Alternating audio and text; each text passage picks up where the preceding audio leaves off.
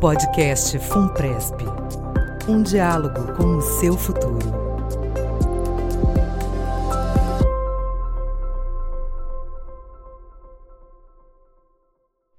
Olá, pessoal. Sejam bem-vindos a mais um episódio do podcast Funpresp. Nesta edição, vamos reproduzir o quarto webinar Bate-Papo Funpresp, feito no mês de junho. Sim, no dia 16, nós tivemos uma conversa sobre governança e transparência nas entidades de previdência complementar, com a participação do diretor-presidente da FUNPRESP, Ricardo Pena, e do superintendente da Valia, Edécio Brasil. A conversa foi mediada pela jornalista Sônia Filgueiras e faz parte do projeto da FUNPRESP de levar mais segurança e transparência aos associados neste período de crise. Decidimos colocar esse conteúdo em áudio aqui no podcast para que você possa escutar de maneira mais dinâmica onde estiver. Acompanhe com a gente! Sejam todos bem-vindos ao Bate-Papo Fumpresp. Meu nome é Sônia Filgueiras, eu sou jornalista. Hoje nós estamos aqui com o diretor-presidente da FUNPRESP, Ricardo Pena, e com o diretor superintendente da Valia, Edécio Brasil. O nosso objetivo hoje é debater sobre governança e transparência nas entidades fechadas de previdência complementar. Esse é um, um tema muito importante e a governança e a transparência são dois aliados hoje dos participantes, sobretudo nesse cenário que a gente está atravessando, um cenário de distanciamento que a gente está vivendo, de crise sanitária e de incerteza econômica. Bom dia, Ricardo. Bom dia, Edécio. É, muito obrigada por estarem aqui nesse espaço hoje. Um, bom dia, bom dia, obrigado. Bom dia. Bom, eu gostaria de começar dirigindo uma, uma pergunta aos dois, tá? Ah, vou começar com o Edécio para fazer as honras da casa, tá, Ricardo? Sim, e claro. sobre as medidas de transparência que os senhores vêm adotando nesse cenário de distanciamento, nesse cenário de pandemia. Edécio, Obrigado, Sônia. Bom, mais uma vez, bom dia a todos. É, rapidamente, eu vou só é, é apresentar a Valia, só para como forma de, de, me apresentar, e aí em seguida eu falo um pouco so, sobre isso. Sim. A Valia é uma fundação é, instituída pela Vale, é, é, hoje está com 51 patrocinadoras, foi instituída em 1973, portanto já temos aí algum tempo de casa tem, de estrada, né, temos 115 mil é, é, participantes entre ativos e, e, e aposentados, 25 bi, é, bilhões de reais em, em, em, patrimônio administrado, administramos seis planos.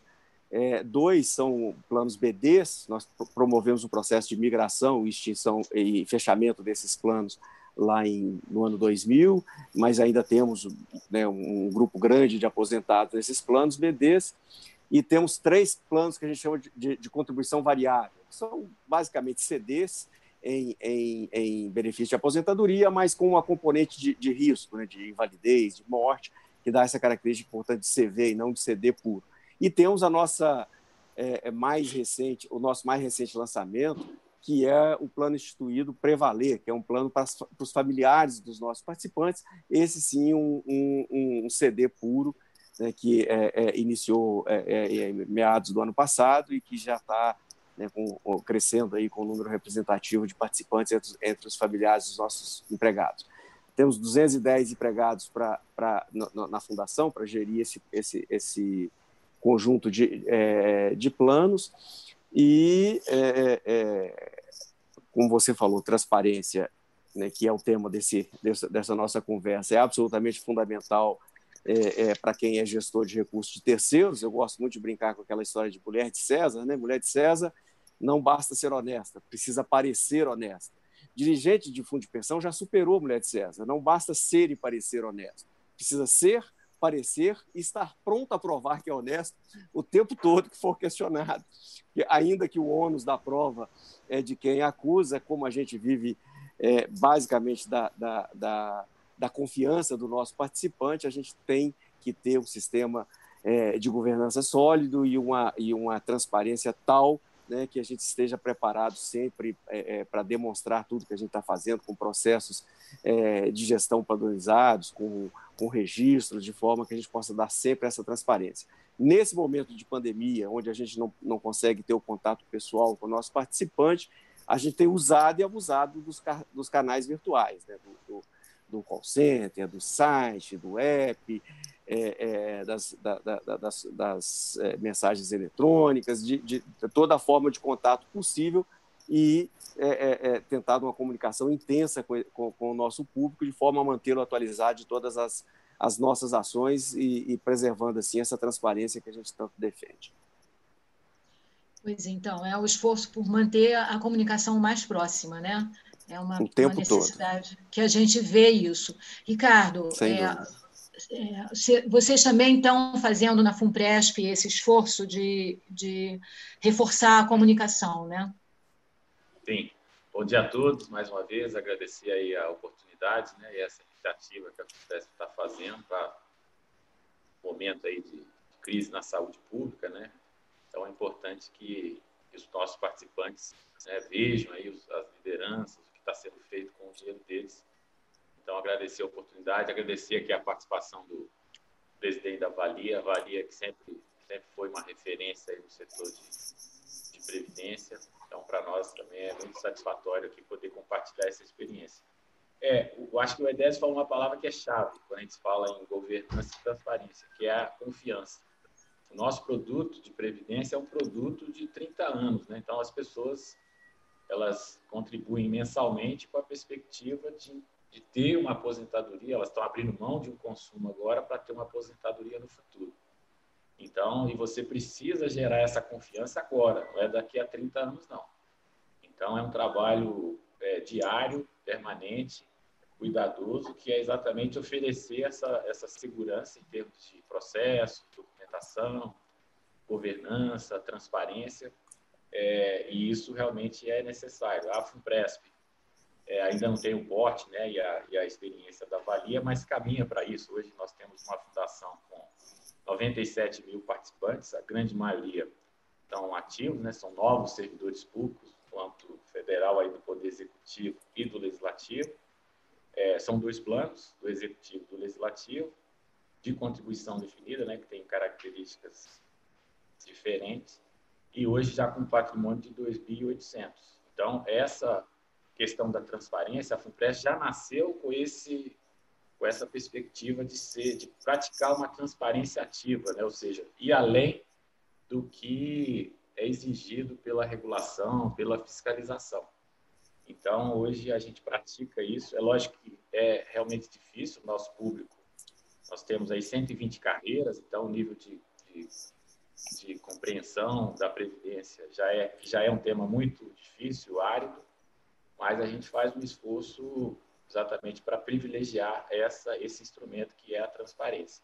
E nesse período da pandemia, muito mais, né? Então, é, a gente tem feito um trabalho, como o EDS falou, pelos nossos canais. A fundação hoje funciona, está é, tá funcionando nesse período e, e, se utiliza aí dos canais digitais, né, da, da interação é, com os nossos participantes. Por exemplo, esse webinar, né, Ricardo? Sim, verdade.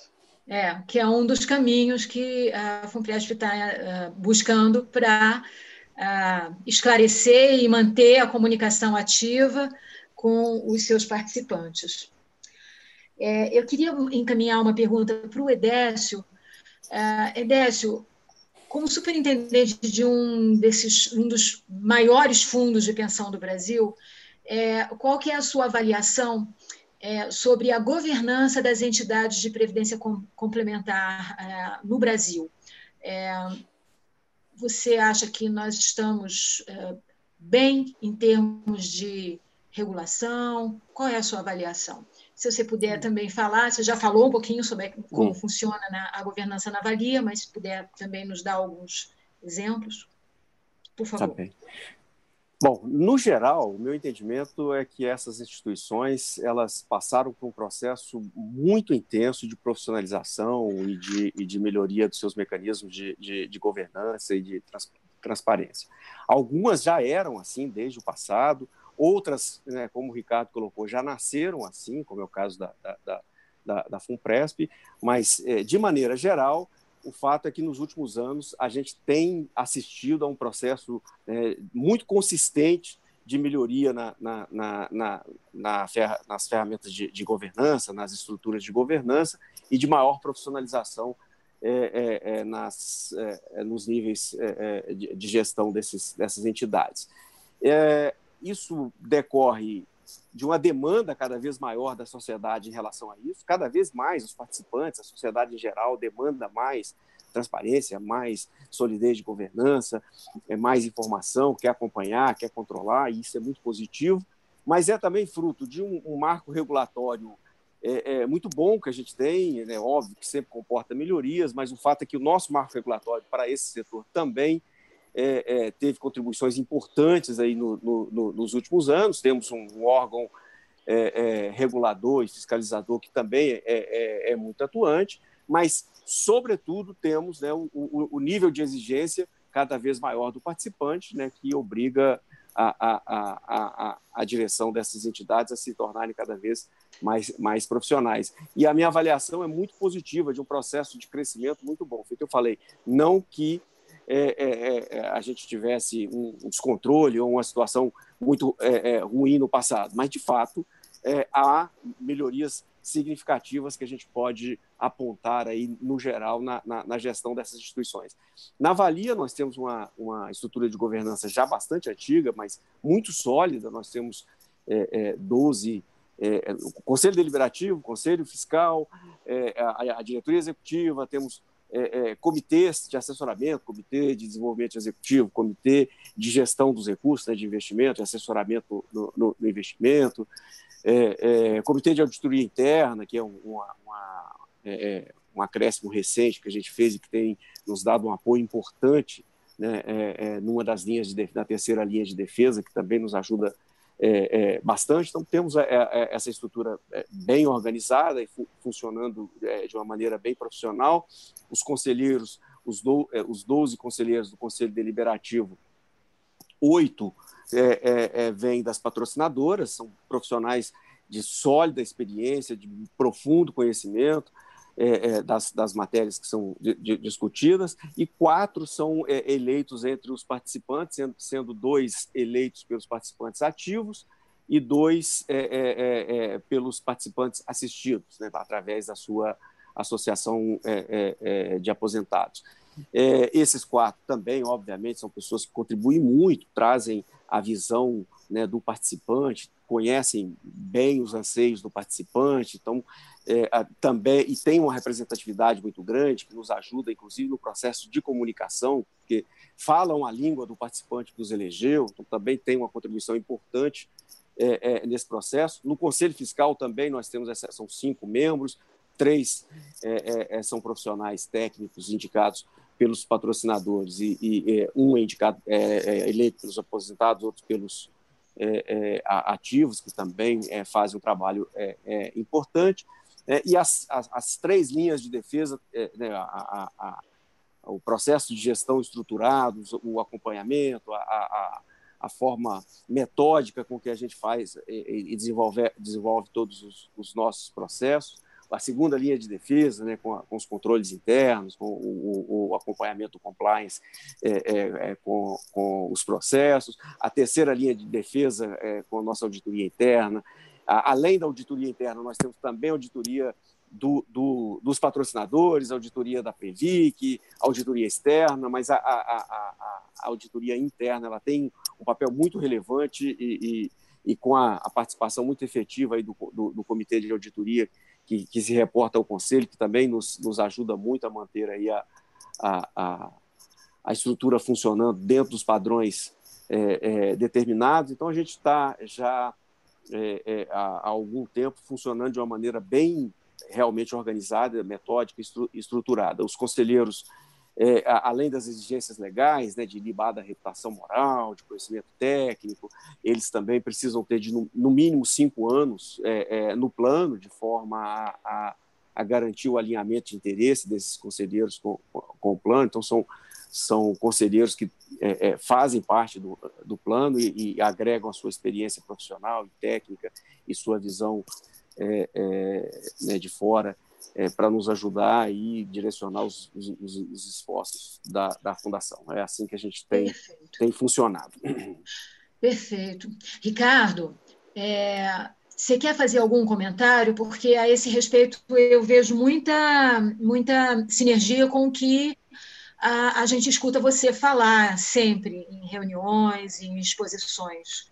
Né? Sim, rapidamente, acho que o, bom, o, o EDES deu o estado, o estado da arte aí do que melhor se pratica em termos de governança para as fundações de previdência no Brasil, que é um setor que já passou e foi questionado várias vezes. Né? Então, se a gente olhar nos últimos 20 anos, já tivemos várias CPIs aí questionando os investimentos dos fundos e os fundos realmente têm evoluído.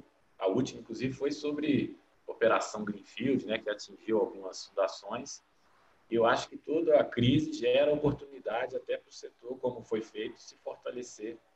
E, por exemplo, então, por exemplo, isso que ele falou, né, da criação dos comitês de auditoria, é fruto dessa experiência aí, por conta dessa crise reputacional recente. Então, o setor se fortalece, mas o Edésio trouxe aí o que melhor se pratica, né?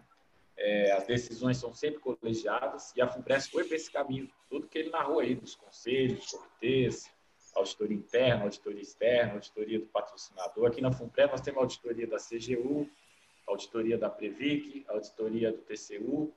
Então, os órgãos de governança também podem desempenhar um papel, além da vigilância, mas também com recomendações, determinações que melhorem o processo de gestão. É, então, por exemplo, nós, o ano passado, a gente fez uma adaptação no nosso estatuto porque tudo que o EDES falou está sintetizado no estatuto, né, que é o instrumento da governança. Você já está é... se adiantando a pergunta que eu ia fazer, né? Uhum. Tá bom. É? Não, então já faça a pergunta. É. é. isso, não, é isso mesmo. Por favor, fala sobre o novo estatuto, Ricardo. É, o nosso estatuto, a gente tinha muita queixa dos participantes, dizendo assim, não, mas esse fundo aí, em algum momento, vai ter a interferência do patrocinador, o patrocinador vai indicar um político, é, o que, é que vocês vão fazer para melhorar a governança, né, ou blindar? Blindar é um termo muito forte, até porque nós estamos tratando de organizações, e organizações são lideradas por pessoas, e as pessoas têm condutas, têm comportamentos que também podem determinar a melhor ou pior governança. Então, o que a gente fez foi olhar para os nossos pares, aí, como a, a Valia, e realmente tentar melhorar essa governança. Então, por exemplo, ele disse lá que são cinco anos para ser dirigente na Valia, até para alinhar os interesses às perspectivas de investidores de longo prazo. Nós estabelecemos três anos. Então, para ser dirigente, seja conselheiro, membro de comitê, presidente, diretor, tem que ter no mínimo três anos de contribuição ao plano. É, nós, inclusive, inovamos aí ao estabelecer a mesma regra da lei das estatais, ou seja, dirigente não pode ter atividade política partidária nos últimos dois anos, também evita e minimiza esses riscos de interferência. É, então, isso traz também um alinhamento importante. A gente estabeleceu aí regras de transparência, positivamos regras de transparência que a gente já pratica hoje, que a gente vai poder falar um pouco mais no nosso estatuto. Enfim, adotamos uma série de medidas para fortalecer essa governança. É, e, e realmente isso faz a diferença na medida em que você tem a perspectiva de entregar o resultado, gerir aquele plano com a responsabilidade que é, que é desejada, é, né, o melhor resultado para os participantes. Perfeito. É interessante esse ponto de que a gente é, é preciso garantir que os gestores estejam com a mesma agenda dos participantes, né? Daí essas restrições regulatórias para que não haja o risco de um gestor ficar dividido, né, em conflito, né, entre o, as atividades dele eventuais é, em outras áreas e ou na política ou que seja, né, e o que ele precisa fazer no fundo. Né? É, e é importante, Sônia, que o gestor, seja o diretor ou membro do comitê, do conselho fiscal deliberativo, ele está ali fazendo a gestão do recurso de um terceiro, né? Isso. Então, ele, ele tem que fazer da melhor forma possível, né, com os melhores recursos, com a melhor execução, uhum. é, porque isso é determinante para o futuro. É, então, ele não pode estar ali comprometido com o político, ou seja, ele está desalinhado do objetivo que é pagar o benefício previdenciário e proteger as pessoas que estão participando. Perfeito. Esse é o nosso dever fiduciário, né, Ricardo? Sim, é exatamente isso. É uma gestão técnica. É, é, Edécio, tem uma pergunta aqui ah, sobre o engajamento dos participantes. É, é, o, a gente sabe que é muito importante, sobretudo nos planos de contribuição definida, que os participantes estejam sempre muito atentos e acompanhem é, o, a evolução e participem do processo decisório, inclusive, né? se, se posicionem sobre como é que eles desejam que as suas uh, cotas sejam uh, aplicadas. Você, você, gostaria de saber, na Valia, quais são as estratégias que vocês adotam para elevar essa, esse engajamento e garantir uhum. a presença, de fato, dos participantes na vida da, da, do investimento. Perfeito. A gente tem duas linhas aí de, de, de ação. Né? Uma é a comunicação. A comunicação é um mantra para a gente. Comunicação, comunicação, comunicação o tempo todo. Sempre extremamente relevante para quem faz é, é, gestão de recursos de, de, terceiros e para quem tem né, um objetivo de longo prazo, é, uma é, missão tão nobre quanto essa de, né, de construir um futuro mais digno é, para as pessoas. A gente tem que investir muito, diversos canais, diversas é, linguagens. A, a, a, gente tem uma heterogeneidade muito grande entre os nossos participantes. Né? Você tem gente de todo nível de escolaridade, você tem gente de culturas muito diferentes e tal, e, é, pessoas com, muito, com muita facilidade de acesso a canais digitais, a, a, a tecnologia, outras é, é, nem tanto. Então, você tem que usar uma, uma, uma, uma, linguagem adequada, até porque comunicação não é o que você fala, é o que o outro entende. Né? Então, é, ter a, a, a linguagem que possa ser é, alcançada por todos o, o, os participantes, ter o, canal que seja acessível a, a, a, todos os participantes e estar sempre falando com ele, com total transparência, mostrando resultado, mostrando as decisões é, é, tomadas, mostrando os caminhos e as, as, estratégias adotadas pela entidade. Então, esse é o primeiro é, é, pilar. O segundo pilar, que a gente tem investido muito na Valia, é o pilar de educação financeira e previdenciária. Nos últimos anos, a gente tem gastado assim uma parte importante do nosso tempo e do nosso é, recurso é, administrativo, né, do nosso custeio administrativo, para trabalhar na educação financeira e previdenciária dos nossos participantes, né? para que ele esteja preparado, para que ele saiba o que questionar, para que ele saiba como acompanhar, para que ele tenha a noção da importância que, que isso representa na vida dele e para que ele possa, portanto, se engajar nessa luta. Ele precisa ser o protagonista da formação né, da sua, do, do, recurso da sua aposentadoria. Né? Ele precisa assumir o controle disso. Né? É ele que vai fazer o sacrifício de renunciar ao consumo para é, é, é, guardar esse recurso. Então, ele precisa é, é estar muito convencido disso e muito é, preparado para poder fazer o acompanhamento. O próprio acompanhamento já é uma forma de incentivá-lo a, a é, é, a investir cada vez mais nisso. O resultado tem sido muito bom, a gente tem tido um aumento grande nas contribuições espontâneas, que aqui na Valia a gente chama de contribuições esporádicas, né, para além daquelas contribuições que tem o matching da empresa, né, de, a empresa, o empregado põe, a, a, a empresa põe, as contribuições espontâneas estão aumentando significativamente por conta dessa conscientização que está acontecendo. A gente emite boletins explicando o, o desempenho dos investimentos, a, a, as perguntas que vêm em consequência. Hoje elas são bastante mais elaboradas do que elas eram no, no, no, no princípio, quer dizer, as pessoas hoje estão com uma capacidade de questionamento muito maior do que era no princípio, é, é, é, em razão aí desse programa de, de, de, educação, que, ao final, é um programa de engajamento. Né? Porque, ao, ao, ao entender o processo e ao, e ao se capacitar para fazer o acompanhamento, ele se engaja e se torna é, o protagonista, o responsável é, por esse processo na, na, na, na constituição da poupança dele, da poupança previdenciária dele. Ricardo, de novo eu vejo muita proximidade entre o que o Edécio fala e o que eu ouço você falar. É, você quer fazer algum comentário em relação a essa questão do engajamento do, do participante? Não, eu acho que está na linha correta. A, a FUNPRESP é, é, recente, são só sete anos, né? A Valia já tem aí mais de 40 anos de estrada. É, eu, eu, diria que assim, é, o caminho é esse. nós, por exemplo, tivemos muita dificuldade no início aqui do, do, do, da implantação do regime de previdência, porque, o, na verdade, foi uma mudança de paradigma que aconteceu para os servidores públicos. Né?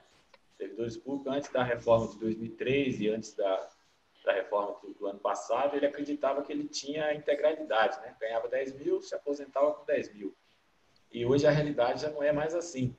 Então, ele tem um teto né, do regime geral, que é de 6 mil, e ele precisa formar uma poupança para, no futuro, ele ter o valor complementar da previdência da FUPRESP. Senão, ele vai ter um, uma redução do poder aquisitivo quando ele já não está mais na, é, trabalhando. E isso representa a redução do padrão de vida. Ninguém quer isso. Né? Então, essa resistência, a gente teve uma resistência muito grande, sobretudo dos sindicatos, dos servidores. Aí, na medida em que eles foram entendendo como funcionava o setor, realmente isso deu um impulso. Nós tivemos o evento da adesão automática, é, que foi uma, uma, uma, inovação no setor de previdência, que permitiu né, a gente poder aumentar o número de participantes, aumentar o engajamento.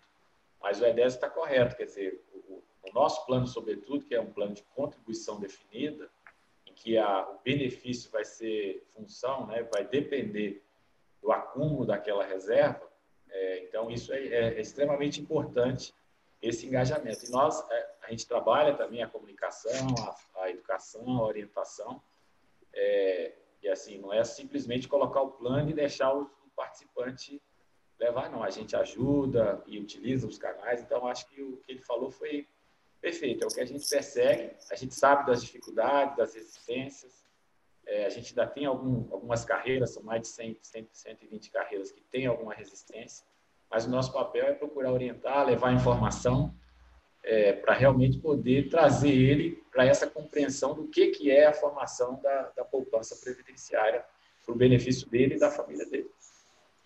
Bom, sobre, sobre o atendimento aos, aos participantes, a gente tem uma pergunta do Lucas Martins, do Ministério da Economia, que é exatamente o ministério que tenha dentro do seu arcabouço hoje a Previc, né, que é o, o órgão regulador é, e muito ativo no sentido de dar esse arcabouço de estrutura, né, de, de, de dar esse, essa sustentação regulatória é, profissional aos fundos né, a, de pensão. Ele nos pergunta o seguinte: ele nos pergunta sobre a questão do extrato. Ele diz que no extrato dele, o status da cota relativo aos aportes de março, abril e maio está vindo como em processamento. É, e aí ele faz uma comparação com o fundo de previdência privada, que diz que o valor da cota, em, ele tem o valor da cota atualizado em até cinco dias. Ele quer saber por que a demora. Então, acho que sou eu que tenho que falar aqui, né? É, é, é essa é para você, Ricardo. Tá, agradecer a pergunta do Lucas. É, realmente nós estamos com um problema, ele é momentâneo, é, sobretudo porque a gente implantou os perfis de investimento a partir de janeiro. Nós não tínhamos perfil de investimento, então antes era o único perfil, o perfil da Funpresp, agora o participante pode escolher o que realmente reforça essa linha de, de ele ser o, o principal ator aí que vai formar a sua previdência. Então, Lucas, a gente teve, estamos tendo algum problema, estamos numa fase de transição do, do nosso sistema. É, nós já tivemos, inclusive, extrato também com cinco dias. O nosso, nosso parâmetro é realmente esse, até porque agora, com a reforma da Previdência, nós vamos ter que concorrer com os, o mercado, né, sobretudo o PGBL ligado a banco e seguradoras, e a gente está trabalhando para reparar. A legislação, ela permite até 30 dias, né? Esse, nós estamos com uma atraso aí de de mais de 40 dias. Então, ele tem razão na queixa, mas nós estamos trabalhando para melhorar. Então, enquanto isso, enquanto não é cotizado, né, ou processado esse valor da contribuição dele, no nosso extrato nós temos um campo lá que diz é, em lançamento futuro. Então, a reserva dele fica lá carimbada, a cota vai ser do dia em que o recurso entrou na fundação, mesmo que seja dois meses atrás, aquele recurso vai ser, aquela contribuição dele vai ser rentabilizada até o dia de hoje. É, mas esse problema a gente está tá tendo exatamente pela implantação do nosso perfil de investimento, que a ideia é melhorar a, essa capitalização em função né, da idade do participante. Tá, eu agradeço, você também respondeu a mesma pergunta, tá, Ricardo, do Carlos Henrique. Tá? também do Ministério da Economia, ele, ele mandou exatamente uma, um questionamento ah, na mesma linha. Eu queria aproveitar essa preocupação com a, com a, a, a, a atualização do valor das cotas, é, ela frequentemente está muito ligada a uma ansiedade do participante sobre o comportamento que a gente está vendo aí nos mercados, sobretudo os mercados de renda variável. Né? É, ele as pessoas ficam mais ansiosas para acompanhar as cotas exatamente porque a gente fica vendo esse sobe e desce de bolsa, né? Então, eu queria aproveitar para encaixar uma outra pergunta do Tiago Lira, que nos encaminhou, também do Ministério da Economia, e ele quer saber como é que quais foram as operações com ações com renda variável realizadas pela gestão durante a pandemia. Essa é uma pergunta que eu acho que os dois podem responder, né? Tanto tá. o Edécio quanto você. Tá, Edécio, eu quer... Deixa eu responder ah, que depois o Edécio traz, traz, a experiência tá dele. Responder o Tiago, né, que é o nosso participante. É, realmente, a, a nós, nós, temos uma carteira ainda muito conservadora. Né? A nossa estratégia, desde o início, foi preservar o valor e, e, e ter uma estratégia que, que fosse ganhando aos poucos, até para ganhar a confiança dessa mudança no, no, no sistema de previdência dos servidores. Então, hoje, o que a gente tem na nossa carteira é 6% em renda variável. E olha que antes da pandemia a gente tinha perto de 4% só. É, então, a grande, mais de 90% do nosso portfólio é em títulos públicos federais de longo prazo. Né? Nossa idade média aqui dos nossos 97 mil participantes é de 33 anos. É, então, o plano já paga benefícios, mas são benefícios de invalidez e pensão por morte, mas a grande parte dos nossos participantes ainda estão na curva de acumulação. E o que, que a gente fez durante essa pandemia? A gente viu as oportunidades, né? Porque a bolsa caiu abaixo de 70 mil, né? A, a, curva de juros abriu, né? Ou seja, o título público de longo prazo começou a pagar mais. Então, nós, como a gente tem um fluxo perto de 90 milhões por mês, a gente começou a alocar nesses papéis que traziam, né? Que performavam melhor para a carteira.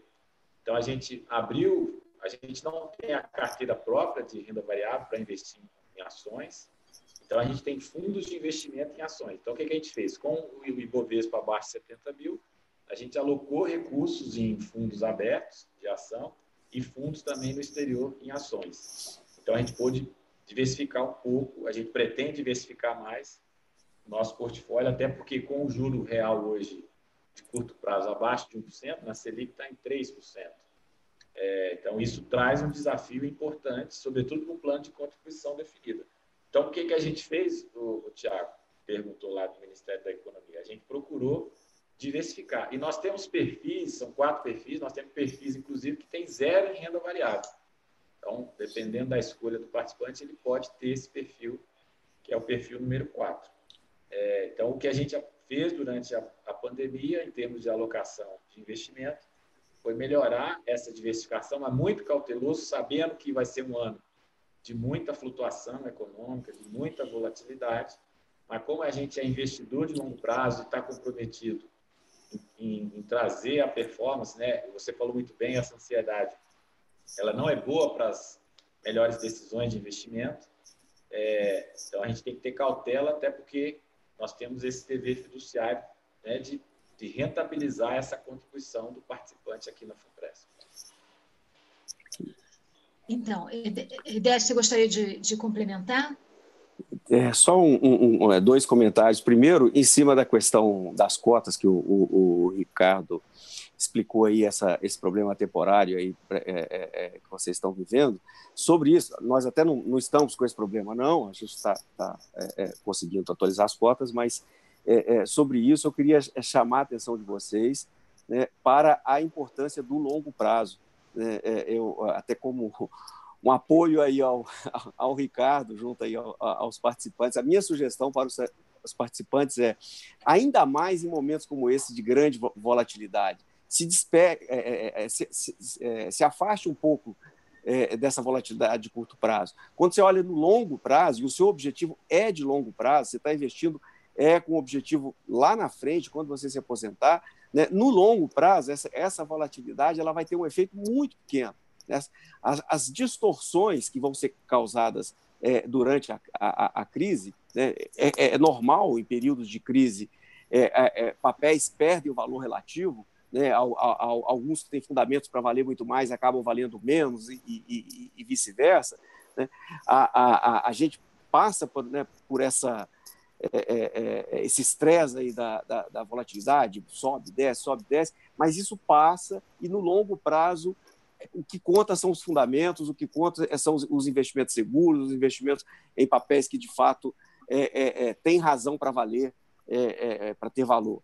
Então, a, a, ansiedade do extrato todo dia, de olhar o extrato todo dia, ela não é boa, porque ela a, acaba né, é, nos, nos, embriagando com a, com a volatilidade do curto prazo e faz a gente perder um pouco essa visão do longo prazo. Então, a minha sugestão é que vocês continuem focados lá na frente, lá no longo prazo. E, e, e, se preocupem um pouco menos aí com a volatilidade, com o extrato que está demorando para chegar, porque essa, essa crise vai passar e as coisas vão voltar ao normal. Sobre né, como a gente está é, é, é, reagindo à crise, é, é, a nossa política macro de investimento nós não mudamos. A nossa política é exatamente a mesma. Né? O, que, o que a gente entende é que é, é, a crise, ela no máximo gera oportunidades, como o Ricardo falou, para você comprar papéis que você acredita neles. Né, que você é, entende que os fundamentos daquele papéis, daqueles papéis são positivos, né, ele vale mais do que o mercado está precificando naquele momento. Como eu falei, a, a crise provoca esse desequilíbrio, né, é, é, provoca perda de valor onde é, é, não cabe, ganho de valor onde não cabe, então os, os, preços é, ficam distorcidos. Então, pode ser uma oportunidade, como uma oportunidade que vocês estão capturando, de, né, desde que é, os fundamentos sejam bons, né, de adquirir papéis a um preço menor do que eles de fato valem. Mas, fora disso, né, a, a, a, o tempo se encarregará de, de, de, de fazer as coisas voltarem ao trilho. Então, é, quem vende papéis né, é, ou por necessidade de liquidez, ou porque se, se, se assusta com a volatilidade e, e, e vende ativos é, no momento em que aquele ativo está subavaliado, está com preço baixo, ele cristaliza o prejuízo, né, ele consolida o prejuízo. Né? Não é prejuízo enquanto você não vender. Né? A, a, a, a minha carteira de ações valia 100, agora está valendo 90 ela está valendo 90 se você vender, mas se você esperar, ela vai voltar em algum momento. Ela sempre converge é, é, é, é para a média histórica em respeito aos fundamentos é, é, das empresas que estão sendo negociadas. Né? Então, se você vendeu ações no momento em que a bolsa estava a 70 mil pontos, você consolidou um, pre, um prejuízo né, com bolsa a 70 mil pontos. Se você esperar, em algum momento, ela vai retornar à normalidade. É, e se você não tem problema de liquidez, se o seu plano é de longo prazo, para que se desfazer de ativo no momento em que a, a, a, a volatilidade é grande, em que o, o, o preço do ativo está subavaliado? Então, é, a, a, a Valia fez muito poucos movimentos, né? e os poucos é, sempre é, mantendo a mesma política de investimento, e os, os movimentos que ela fez foi no sentido de aproveitar oportunidades de comprar papéis que estavam subavaliados é, por conta da crise, baseado em, é, é em, em fundamentos. Exato. Tá, olha, muito obrigada, Edécio, pela, pelos inputs, viu? É, agora eu vou entrar aqui. Ricardo, a gente tem algumas perguntas, nós estamos aproveitando você para endereçar algumas perguntas que aparecem, inclusive, na, na, na central de atendimento da FUNPRESP. Então, é, eu vou colocar aqui algumas ah, ah, preocupações dos participantes. É, nós já recebemos algumas, é, ah, algumas pontuações em relação a uns delay no site para colocação das atas das reuniões do Conselho Deliberativo e do Conselho Fiscal. Uma outra questão que uh, chega à central é, sobre onde e como os participantes da FUNPRESP, ah, ah, ah, perdão, é, sobre quanto que a FUNPRESP gasta é, com servidores cedidos, remuneração direta e remuneração de ressarcimento aos órgãos no caso dos servidores ah, ah, é, cedidos. Eles querem saber onde eles podem consultar isso. Então, vamos lá. A questão das atas, realmente nós estamos com esse delay por conta da pandemia. É, então, a gente disponibiliza as atas, normalmente depois delas aprovadas pelos colegiados e assinadas. Né? As atas têm que estar assinadas. Nós ainda não temos a, o dispositivo, o sistema da assinatura digital. A gente até tentou com o SEI, né? nós temos 180, 190 patrocinadores, então cada universidade, autarquia, ministério é, são nossos patrocinadores. A gente tem uma troca grande com esses patrocinadores e realmente o sistema eletrônico está nos fazendo falta. A gente fez o pedido para o TRF4, que é o proprietário do sistema, mas ele negou é, esse acesso à FUNPER, o acesso é gratuito, né?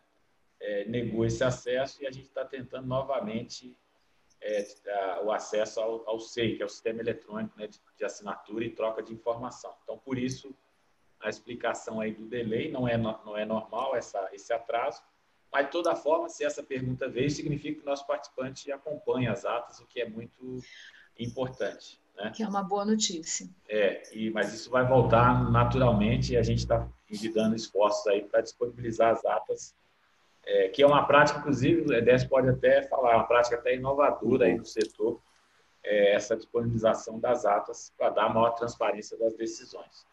Sobre a questão do, do salário dos cedidos, aí, se me permitir, eu queria gastar um tempo é, bom, a FUNPRESP ela é uma fundação do, dos servidores públicos. Né? A Lei Complementar 108 ela permite o, o, patrocinador ceder os seus funcionários para administrar esse plano de previdência. O EDES, por exemplo, ele, deve, ele deve ser funcionário da Vale, Companhia Vale do Rio Doce, está cedido para a Valia para fazer essa gestão do patrimônio.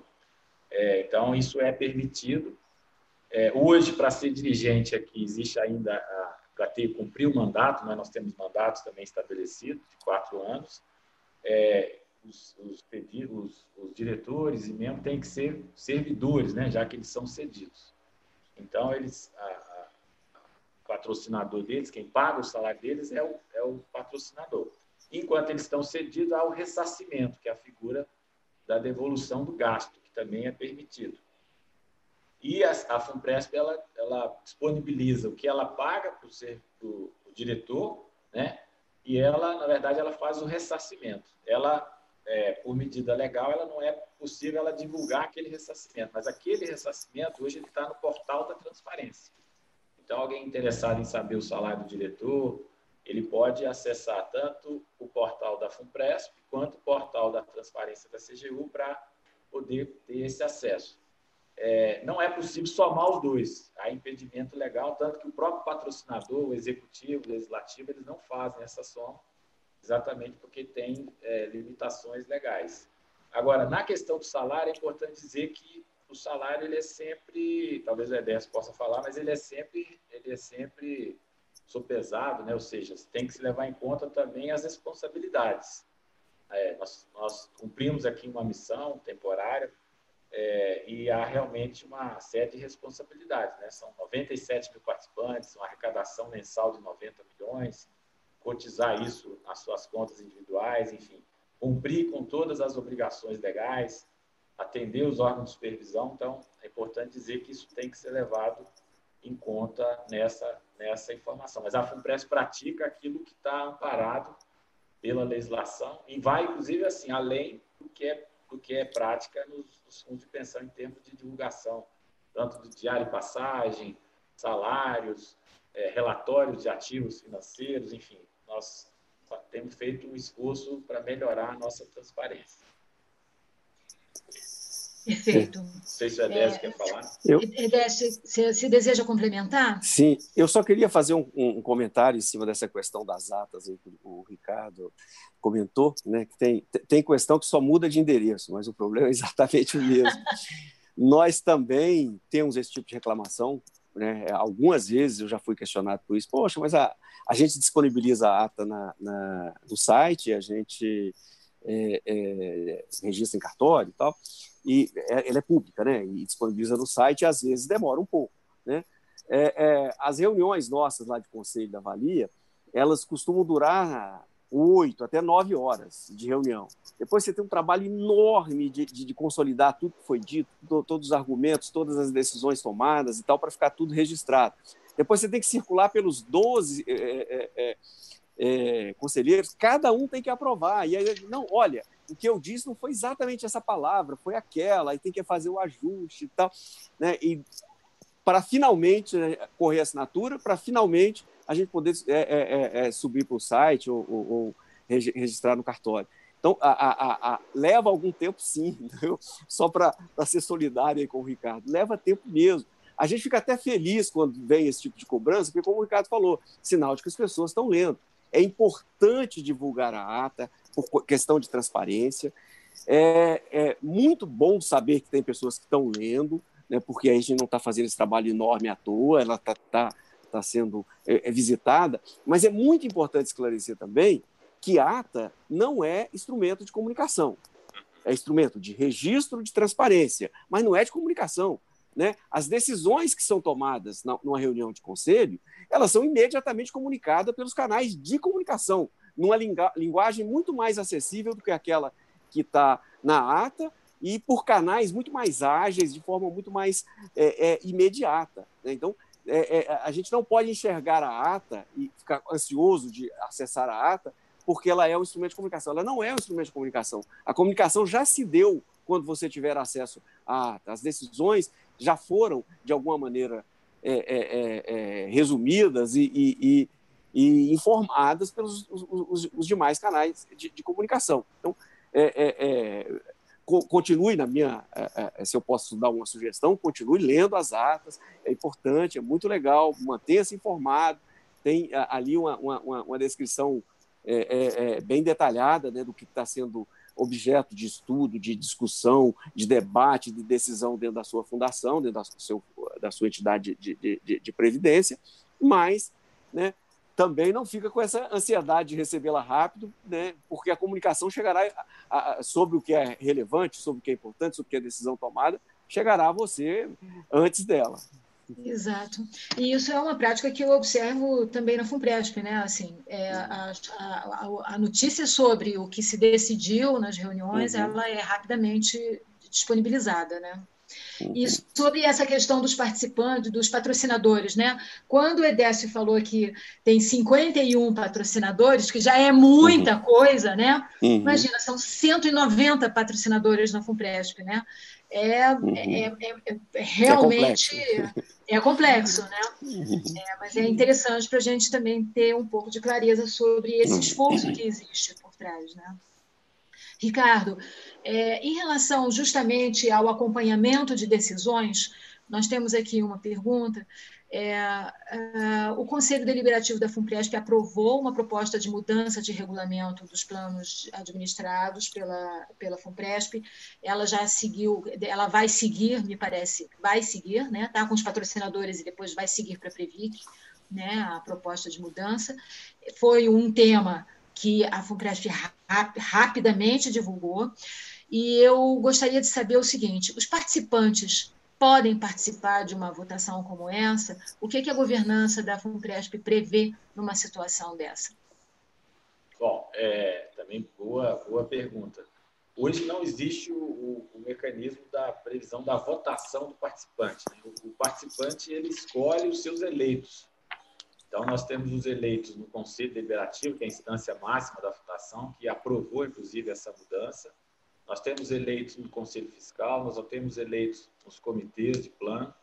Então, aqueles são os representantes legitimados né, por, por quem votou nele para tomar as decisões no interesse do participante. É, até porque não existe essa figura, não sei se é esse a, o espírito da pergunta, mas da assembleia. Né? Então, você tem algumas companhias abertas que têm a assembleia de de acionistas ou até mesmo assembleia de cotistas no caso de fundos. Né? É, esse, esse mecanismo não existe formalmente, legalmente. Ele pode ser estabelecido, se for o interesse aí da, da governança, de estabelecer um canal de decisão em medidas é, que vão alterar aí o dia a dia ou até regras do plano. Essas alterações que foram procedidas no nosso plano são adaptações em função da reforma da Previdência. Nós tivemos no ano passado uma reforma importante, necessária da Previdência Pública, e o nosso plano ele é um plano complementar. Então, o servidor tem que se aposentar no regime próprio, obedecer às regras do regime próprio, e ele complementa a sua Previdência aqui no FUNPRESP. Então, como houve mudança nos parâmetros da aposentadoria dos servidores lá no regime próprio, em função da reforma, caso da, do cálculo da invalidez, da pensão por morte, do tempo mínimo de contribuição, essas adaptações se fizeram necessárias aqui, porque o nosso plano é um plano de contribuição definida, então não tem, não tem déficit, não tem superávit, então todo ajuste que é feito no regime próprio, ele traz interferência para o regime complementar, já que ele é um segundo pilar de proteção. Então, é, objetivamente, não há esse mecanismo formal estabelecido do, da votação. É, ele poderia ser estipulado aí pelos órgãos de governança, né, sobretudo tendo talvez um quórum mínimo né, para realmente estimular a participação. Agora, tem o representante, tem né? Não. Tem Agora, a representante tem seus representantes, né? Sim, e ele está empoderado e legitimado para tomar as decisões em nome dos, dos participantes. Uhum. É. É, é, eu, eu queria aproveitar agora, a gente já ter que apressar um pouquinho, porque a gente tem que terminar a, a, às 12 horas, né? Mas eu queria que os dois, Edécio e Ricardo, falassem um pouquinho é, dos canais de comunicação que existem e que estão à disposição dos seus participantes. Por favor, Edécio. Tá bem. Bom, a gente tem o atendimento presencial, né, que nesse momento está suspenso em, em, em, razão né, da pandemia. Esse atendimento presencial ele é, se destina basicamente aos aposentados, né, o, o, os empregados ativos, os participantes ativos normalmente eles se resolvem ou por telefone ou por computador ou né, internet e tal, é, ou pelo aplicativo. Mas o, os mais idosos têm mais dificuldade com a tecnologia, gostam mais do atendimento presencial, né? E tem tempo, às vezes é até uma, uma forma de ocupação, ir lá na agência, se informar, conversar com as pessoas e tal. Então, nós temos as agências que basicamente atendem ao, ao, aos aposentados, temos o nosso site com muita interação, né, com muito serviço, né, concessão de empréstimo, é, é, declarações, contra-cheque, o, o, o que o participante precisar, ele consegue no, no site. No site tem também uma, uma atendente virtual, é, é, é, é né, uma, uma, a gente chama de LIA, que é, é construída com inteligência artificial, que consegue é, responder e direcionar uma quantidade grande de, de, de demandas desse, desses participantes. Temos um aplicativo onde também tem uma, uma série de serviços e de informações onde ele pode acessar. Temos um, um canal de e-mail que a gente chama de Fale Conosco, que eles é, encaminham suas dúvidas, dúvidas por e-mail. Temos um call center que, inclusive, está funcionando mesmo com a pandemia totalmente centralizado. Foi uma, uma, um desafio é, importante para a gente. Eu não imaginei que, é, que, a gente pudesse ter um, um call center integrado, funcionando 100% é, é, remotamente, com, com, com, os atendentes de suas respectivas é, residências, mas está funcionando com nível de, com nível de atendimento bom, com a qualidade é, é, é, é, boa. encaminhamos os extratos para casa do, do, dos participantes, agendamos sessões para aqueles interessados de, de, educação financeira, de assessor, assessoria em educação financeira, que também tem um, um, um efeito muito bacana. A gente tem simuladores de benefícios, simuladores de imposto de renda. Imposto de renda é uma, uma variável muito importante né, em, em, em poupança previdenciária. Então, a, a, a gente nessas sessões é, é, é, mostra lá o, o, o, a, o comportamento do, do, do da, da, aplicação dele até aquele momento e é, a, o, quanto ele tem que é, poupar para atingir uma meta em um determinado tempo. Quer dizer, nessas sessões de educação financeira, ele tem uma visão muito é, prática né, de qual é o esforço que ele precisa fazer e, e, e acaba entendendo muito melhor a, a, os mecanismos, o, o, o, poder da taxa é, é, de juros, a, força que tem o tempo, né? quanto mais tempo você tiver para construir essa poupança, né, é, maior vai ser a, a sua condição de fazê-la a um custo acessível. Então, essas, essas sessões interativas são, são que podem ser feitas por telefone ou, ou presencialmente, também são, são muito demandadas e são basicamente esses os canais o, o, o mais importante é a gente estar sempre disponível para eles, né? sempre acessível, seja qual for o canal da preferência de cada um desses participantes. Ricardo, você então, pode. Sim. É, a, a FUNPRESP usa também todos esses canais, mas a gente, como tem sete anos de existência, a gente procura privilegiar os canais digitais, né? eletrônicos. Nosso número de, de participantes assistidos ainda é muito baixo, são 150. É, além do, do 0800, do Fale Conosco, é, a gente também criou esse ano uma, uma assistente virtual, né, que é a Vicky, é, que ajuda também o atendimento. É, nós temos também, assim como a Valia, que é, que é uma fundação nacional, nós estamos, nós estamos presentes nos 26 estados e no Distrito Federal. É, então, a gente também tem 70 agentes da FUNPRESP, a gente não tem agência física, né, só tem a nossa sede, também realiza atendimentos presenciais, até por questão de orçamento, né, de restrição orçamentária mas esses 80 agentes eles atendem individualmente os participantes, vão lá no local de trabalho, na residência. É, nós temos o nosso, nosso nossa sala do participante, que é uma, um ambiente seguro, é, em que o participante pode lá ter acesso ao seu extrato, também contratar empréstimo, nós temos o consignado, nós temos a contratação do seguro também. É, a gente recentemente também começou a fazer a interação e atendimento por, por rede social, né? E também um relacionamento aí através de podcasts. Então, assim, o nosso esforço tem sido no sentido de, de trazer, até porque o público tem uma idade média mais jovem, é, é exatamente trazer esse tipo de atendimento. E para nós, atendimento é importante, muito importante. É ali que estão as soluções do, dos problemas da fundação. O ano passado, inclusive, nós fizemos um treinamento em que os diretores e gerentes sentaram lá na central de atendimento, 0800, para realmente entender né, as, os questionamentos, as dúvidas dos participantes, porque aquilo é a, é, o, é, é a razão de ser da fundação, é, é estar perto do participante, entender as suas dúvidas para poder esclarecer e poder motivar ele a continuar acompanhando sua previdência. A previdência é dele e, é, e pelas características do nosso plano, que a reserva é que vai determinar o benefício dele, essa interação e atendimento e relacionamento com participantes para nós é fundamental. Perfeito. É, sobre o acompanhamento, tem uma, uma, pergunta da Carla Murad, da Universidade Federal do Triângulo Mineiro, Ricardo. Eu queria endereçar essa pergunta para você, aí depois nós já estamos já quase terminando, e aí eu vou encaminhar para o um encerramento, tá?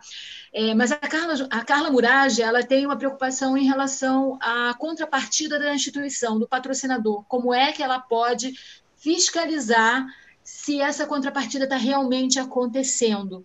E aí uh, aproveito para é, encaixar aqui uma demanda uh, do Cariston, do Instituto Federal de Rondônia, também para você, Ricardo, sobre um índice de governança corporativa. Ele pergunta se existe algum índice de governança corporativa.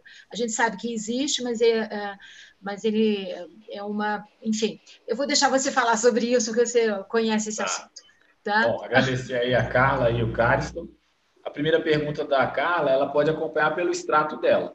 Então, ela entra na sala do participante, ela tem o login e a senha dela, e lá ela, toda a vida dela, o relacionamento dela com a Funpresp está lá no extrato do participante. Então, lá ela tem tudo que é descontado contra cheque dela, que vai estar tá na conta de previdência dela, e a contrapartida, né, que é essa paridade contributiva, que hoje o nosso limite é 8,5%, do que a universidade, no caso dela, é, lá do Federal do Triângulo, está é, tá fazendo na conta dela. Se não tiver a contrapartida, ela tem que avisar, ela tem que alertar e cobrar da FUNPRESP. A FUNPRESP faz o acompanhamento da, dessas, dessa contribuição, é um processo mensal de arrecadação e cobrança. Então, se o órgão público, nós não temos nenhum histórico de atraso, mas é, a gente faz o acompanhamento, até porque pela legislação nós temos, seria um prazo máximo de 90 dias de atraso. Ocorreu o atraso, a gente é obrigado, inclusive, a executar é, judicialmente essa cobrança perante o patrocinador. Então, recomendo a, a Carla para fazer o acompanhamento pelo extrato. O Cariston pergunta do índice. É, esse índice no Brasil para fundo de pensão não existe, existe em outros países. Mas existe já um índice para o regime próprio, né, que é o índice da situação previdenciária. É, eu acho que seria talvez uma boa experiência para os reguladores do setor de fundo de pensão poder estudar a possibilidade de né, estabelecer esse índice, que eu acho que o índice, ele, mesmo com, a, com, a, com as questões metodológicas, pode ser um bom indicador em termos de transparência e governança. E é um valor, né? A transparência e a governança é um valor importante para né, a evolução e para a solidez do setor de previdência no Brasil. Tá ótimo. Olha, eu queria agradecer a vocês dois, é, abrir o espaço para, caso vocês queiram fazer algumas considerações finais, e reforçar aqui que o objetivo desses webinários são, é, é, é garantir a transparência, manter o diálogo participante, um diálogo ativo, um diálogo é, firme e franco, transparente. Né? Eu abro a vocês dois. Décio e Ricardo, se querem fazer algumas considerações finais. Muito obrigado. Bom, tem dois conceitos que eu acho que são absolutamente fundamentais toda vez que a gente fala de previdência. E, primeiro, eu quero é, agradecer a vocês pelo convite, foi muito bom estar aqui com vocês. Então, é um, uma honra para mim poder participar de um evento como esse é, é, na FUNPRESP e é, é, dizer que os dois conceitos que eu entendo que são absolutamente essenciais a ter em mente é, é, é, para discutir esse assunto, primeiro é longo prazo. O foco precisa ser o longo prazo. Né? Essas turbulências de, de, de, curto prazo, no longo prazo, elas são quase irrelevantes, elas são muito pouco representativas ao longo de 30 anos, como o, o, o, o Ricardo falou. Né? As coisas sempre é, é, é, retornam, a, a, Bolsa sempre acaba convergindo para uma média histórica, a, a, a, a crise acaba sendo, na verdade, para quem tem esse foco no longo prazo, uma grande oportunidade de identificar uma ou outra oportunidade, um ou outro é, é, é, papel que esteja desvalorizado para adquirir. Né? É, é, tira o olho do, do extrato todo dia, né? se preocupe menos com essa volatilidade e olhe para frente, olhe para o longo prazo, acredite no que você está é, é, construindo. E o segundo conceito é o protagonismo do participante. É você cada um de vocês, participantes, é que estão construindo a sua aposentadoria, que estão construindo a dignidade do seu futuro. E para isso você precisa se preparar. Educação financeira, você precisa ser o protagonista também para se educar, né? para buscar, para entender, para se preparar, inclusive, para fazer os questionamentos corretos, para entender o, o, a, a, as ações que estão sendo tomadas pela entidade, né? para poder fazer esse acompanhamento de uma maneira mais técnica, de uma maneira mais tranquila. É, é, então, é, é, se empoderem ao, ao, se prepararem, ao se educarem e assumam a responsabilidade da construção do futuro, da, da dignidade do futuro de vocês. Aí, muito obrigado. Bom, também queria agradecer aí a, a experiência do webinar aqui que a gente está fazendo, agradecer a, a presença aqui do Edésio, poder compartilhar com ele, aprender com a experiência da Avalia, que sempre foi uma referência aí para o setor de previdência. Para nós é, é, muito caro esse assunto, é muito importante. E, e, dizer que, assim, eu acho que esse momento é um momento de aprendizagem, de humildade, é, de estar perto do nosso participante, né, de entender, é, de entender as, as aflições dele, enfim, se colocar no lugar dele, né, ter essa empatia. Isso, inclusive, é um valor que a gente tem aqui na fundação, né, de, de colocar no lugar do participante e poder ajudar ele na construção da sua previdência. A previdência é um projeto e a gente quer estar perto do participante né, na construção desse projeto de vida, porque a, a previdência é uma decisão da vida dele, é né, uma decisão que ele está tomando, ele está abrindo mão de, de um consumo imediato para formar uma poupança no longo prazo. Então, a gente realmente quer fortalecer essa interação, fortalecer os laços com o nosso participante, que é a razão de ser da Previdência Complementar. Então, agradecer mais uma vez, nos colocar à disposição, eu acho que vamos ter outros webinários aí, nos colocar à disposição e poder compartilhar essa experiência no setor. Então, nós já fizemos isso com o doutor Amarildo lá do FUTESP Júlio, agora com o EDES aqui da Valia. Para nós é muito importante essa, esse relacionamento, essa troca com outras experiências. Agradeço, então. É, eu também agradeço, agradeço a oportunidade de enfim, ouvir vocês dois. Agradeço, sobretudo, aos participantes que estão assistindo a gente. As perguntas que a gente não conseguiu responder aqui, elas podem ser enviadas para a central de atendimento. E muito obrigada. Até a próxima. Essa foi a transmissão do quarto webinar Bate-Papo com Presp sobre governança e transparência nas entidades de previdência complementar.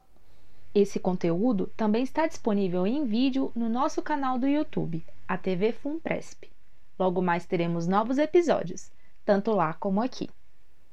Em breve, traremos o quinto bate-papo sobre funcionamento e oferta de serviços na Previdência Complementar dos Servidores, discutido pelos diretores de administração da FUNPRESP EZ e da FUNPRESP JUDE, o Cleiton dos Santos Araújo e o Marco Antônio Garcia. Para ficar por dentro das novidades, se inscreva e acompanhe o podcast da FUNPRESP no Spotify ou no SoundCloud. Até a próxima!